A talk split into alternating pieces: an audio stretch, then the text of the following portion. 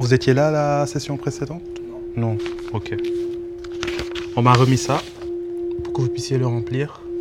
Nom, prénom, chambre. Mais le numéro de téléphone, c'est pas la peine, elle dit. On va attendre les autres. Je sais pas euh, combien on sera aujourd'hui, enfin ce soir, pour éviter qu'on qu'on revienne sur euh, les points. Je vais me présenter. Moi, je m'appelle Amadou. J'étais résident avant à la LJT de Gennevilliers.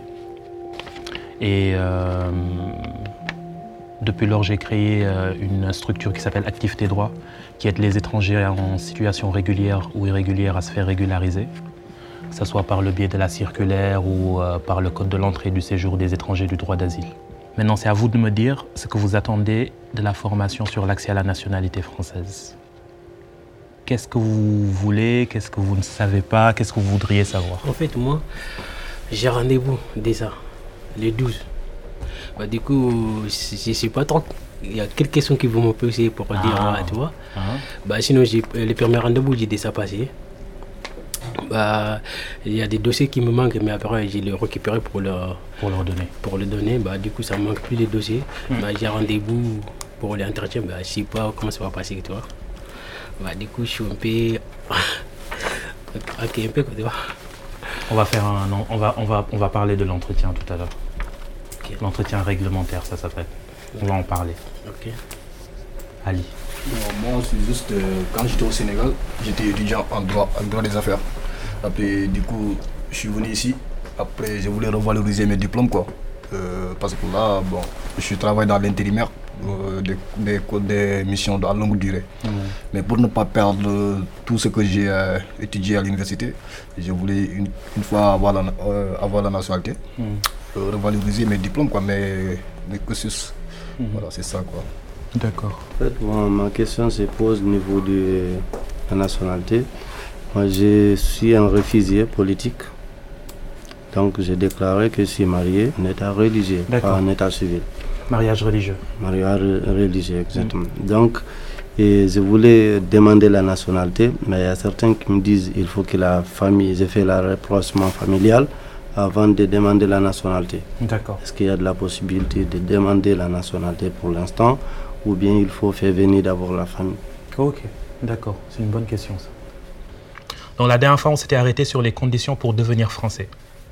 On va revenir sur la procédure de la naturalisation aujourd'hui. En partant la dernière fois, j'avais fait un petit topo des différents titres de séjour qui rentrent en adéquation avec la naturalisation.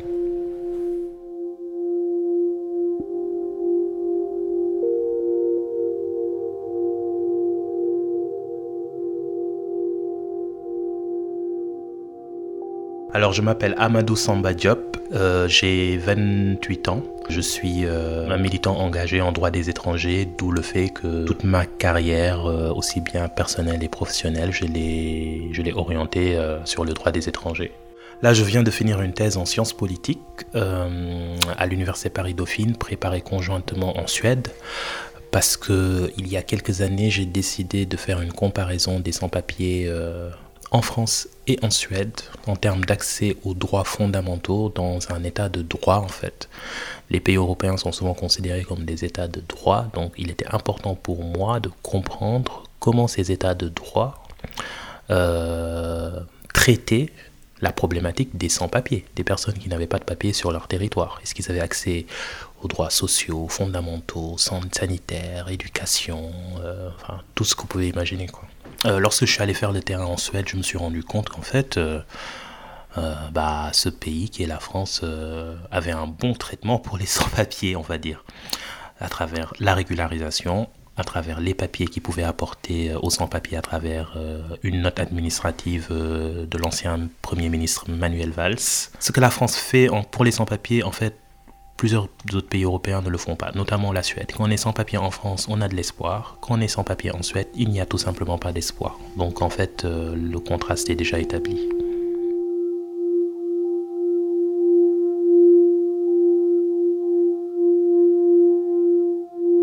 En France, il y a deux situations. Il y a les étrangers comme nous, Moi, je suis étranger, je ne suis pas français. Il y a les étrangers qui dépendent du droit commun. Il y en a d'autres qui dépendent de l'OFPRA, pour être bref. Vous, la majeure partie d'entre vous, vous allez à la préfecture pour renouveler votre titre. Vous êtes venu ici, vous êtes allé à la préfecture pour demander un titre de séjour. D'autres sont venus pour d'autres motifs liés à l'asile.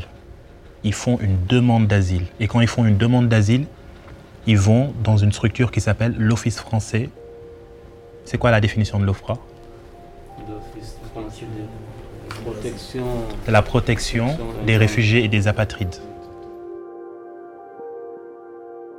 J'ai commencé par travailler chez le défenseur des droits, tiens, ouais, euh, dans le cabinet de, des affaires européennes internationales de l'actuel défenseur des droits. Euh, puis ensuite, j'ai intégré une association qui était un peu plus militante qui s'appelle la Coordination 93 de lutte pour les sans-papiers, ou justement que Bertrand, tu connais, où euh, j'ai procédé à la régularisation de personnes dites sans-papiers qui venaient un peu partout dans le monde. Après ça, bah, j'ai entamé la thèse, je suis allé en Suède, je suis revenu pour intégrer euh, une autre association où j'ai été évaluateur de la minorité et de l'isolement. J'ai vécu dans une petite ville qui s'appelle Saint-Omer, qui est pas loin de Calais, pendant quelques temps et je suis allé beaucoup à Calais pour faire des, des maraudes, rencontrer des jeunes euh, ou des adultes hein, qui étaient en difficulté, en recueillir certains, les mettre à l'abri, procéder à leur évaluation pour qu'ils puissent accéder à leurs droits et jouir de la protection de l'enfance. Calais c'est difficile, euh, Calais euh, c'est incroyable, c'est, ça fait mal. Mais Calais c'est pas que ça. Euh, ce que les médias montrent à Calais, c'est pas que ça. Calais également, c'est de l'entente, c'est de l'aide, c'est de l'amour, mais vraiment palpable entre les migrants. Euh, c'est, euh, c'est, on va dire, de la de l'empathie euh, vis-à-vis euh, bah, des personnes avec que l'on accompagne. Qu'aller, c'est aller au secours catholique et boire un thé avec euh, d'autres personnes qui ont eu un parcours migratoire difficile. Qu'aller, c'est rencontrer également des collègues qui font la même chose que nous, avec lesquels on échange et on peut trouver des solutions un peu plus optimum pour les migrants.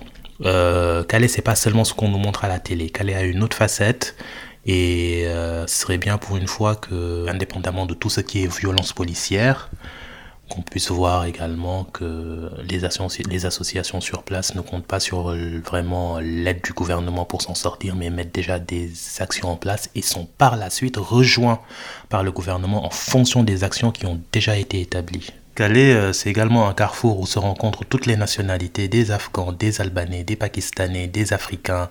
Euh, c'est un carrefour vraiment où on, voit des gens qui sont incroyablement déterminés à franchir illégalement la frontière. Euh, quoi qu'il en coûte, hein, ils, sont prêts à, bah, à, traverser la frontière de manière irrégulière. et ce qui est encore plus flippant, c'est qu'en fait des jeunes de 12 ans, 13, 14 ans, mais vraiment très très jeunes, euh, soient aussi déterminés pour arriver en Angleterre. J'ai jamais vu ça de ma vie. Des jeunes, mais, mais vraiment très jeunes, qui sont mais déterminés, euh, déterminés pour aller en Angleterre. Ils sont, ils sont capables de tout faire et super intelligents aussi. Complètement intelligents. C'est de jeunes adultes en fait. Et par la suite, j'ai intégré une association anglaise où j'aide euh, bah, des jeunes mineurs isolés étrangers ou bien des personnes vulnérables à se rendre en Angleterre de manière euh, pas irrégulière mais régulière. Euh, en anglais, on dirait plutôt safe legal route, c'est-à-dire de manière safe, de manière légale, pour enfin embrasser des membres de leur famille qu'ils ont perdus euh, durant leur parcours migratoire. Ça fait hyper peur le Brexit parce qu'en fait euh, tous les accords euh, que l'Europe avait signés bah, avec bah, l'Angleterre, on, ne sait pas encore si ça va sauter ou pas. Si ça saute, je pense que ce qui est plus craint en ce moment, c'est ce qu'on appelle couramment Dublin. Euh, Dublin, euh, qui est également euh, une procédure qui permet à des mineurs isolés étrangers de rejoindre de manière légale des membres de leur famille en Angleterre. Donc si le Brexit est vraiment effectif et que ça touche cette composante, on n'aura plus qu'à plier bagage, quoi. et essayer de trouver alors d'autres moyens de faire rejoindre ces mineurs, de les amener en Angleterre pour qu'ils puissent rejoindre les membres de leur famille. Mais le Brexit fait peur. On va voir comment ça va se passer.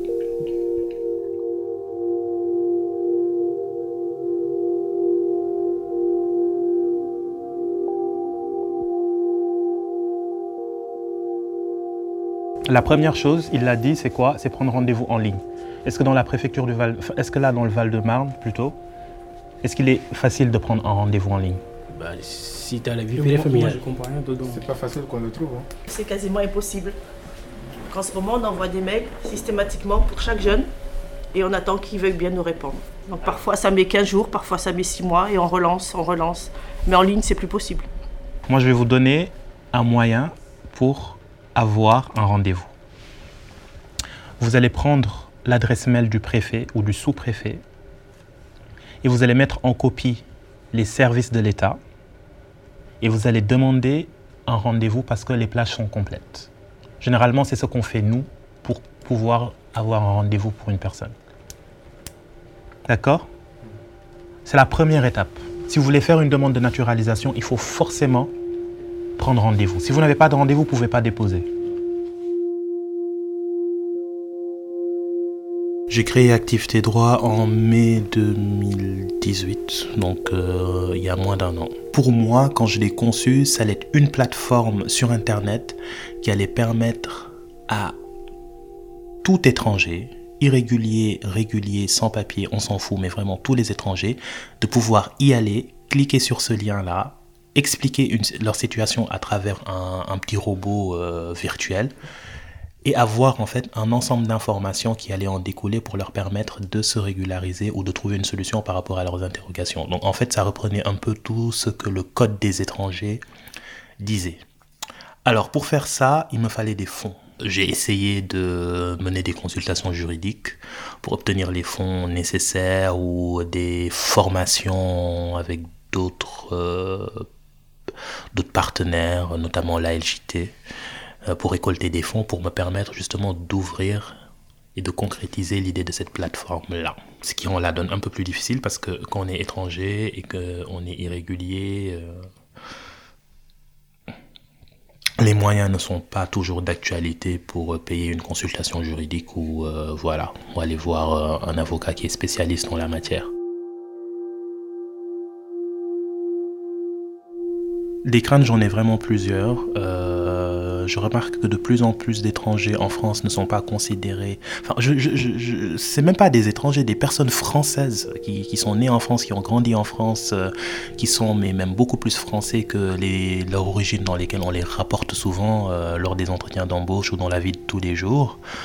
Sont pas considérés comme vraiment étant français et que c'est une bataille vraiment permanente pour ces personnes d'affirmer un peu le fait euh, qu'il ou elle euh, soit, soit française. Ça, c'est ça, pour les, euh, pour les personnes, on va dire, d'origine étrangère, mais qui sont nées en France. Après, pour les étrangers qui sont ici, malheureusement, le nombre d'OQTF, d'obligations de quitter le territoire français, qui se fondent sur des bêtises, généralement, euh, ne cesse de, croître, d'augmenter, ceci dans le but de lutter contre l'immigration irrégulière.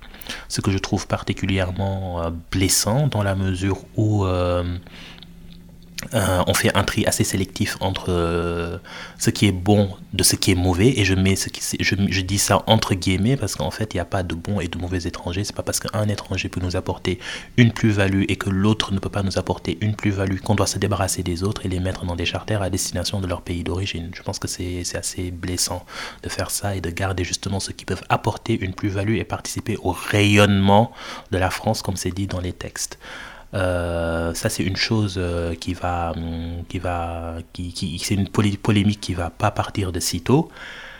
Et euh, moi, j'aurais bien aimé, en fait, que d'autres pays européens prennent aussi, parce que la France, je suis en train de la critiquer, mais elle n'est pas complètement euh, nulle non plus. Hein. Elle a fait plein de choses euh, pour euh, les sans-papiers. Justement, la circulaire Valls qui est toujours d'actualité et qui nous permet de régulariser les sans-papiers. J'aurais bien aimé qu'il y ait en fait une forme euh, de directive, mais vraiment européenne, qui puisse en fait euh, permettre la régularisation de plein de sans-papiers présents sur le territoire pour qu'ils puissent enfin accéder à leurs droits. Parce que je trouve qu'en 2019, il est complètement anormal, voire aberrant, que des personnes se cachent pour se nourrir, se cachent pour travailler et soient exploitées euh, par les patrons ou euh, ne puissent pas jouir d'une sécurité sociale, ne puissent pas aller acheter des médicaments, ne puissent pas se faire soigner ou bien même accoucher à leur domicile tout simplement parce qu'ils ont peur de se rendre à l'hôpital euh, pour accoucher sous peine d'être par la suite expulsés dans leur pays. Si on en arrive là, c'est que vraiment il faut faire bouger les choses.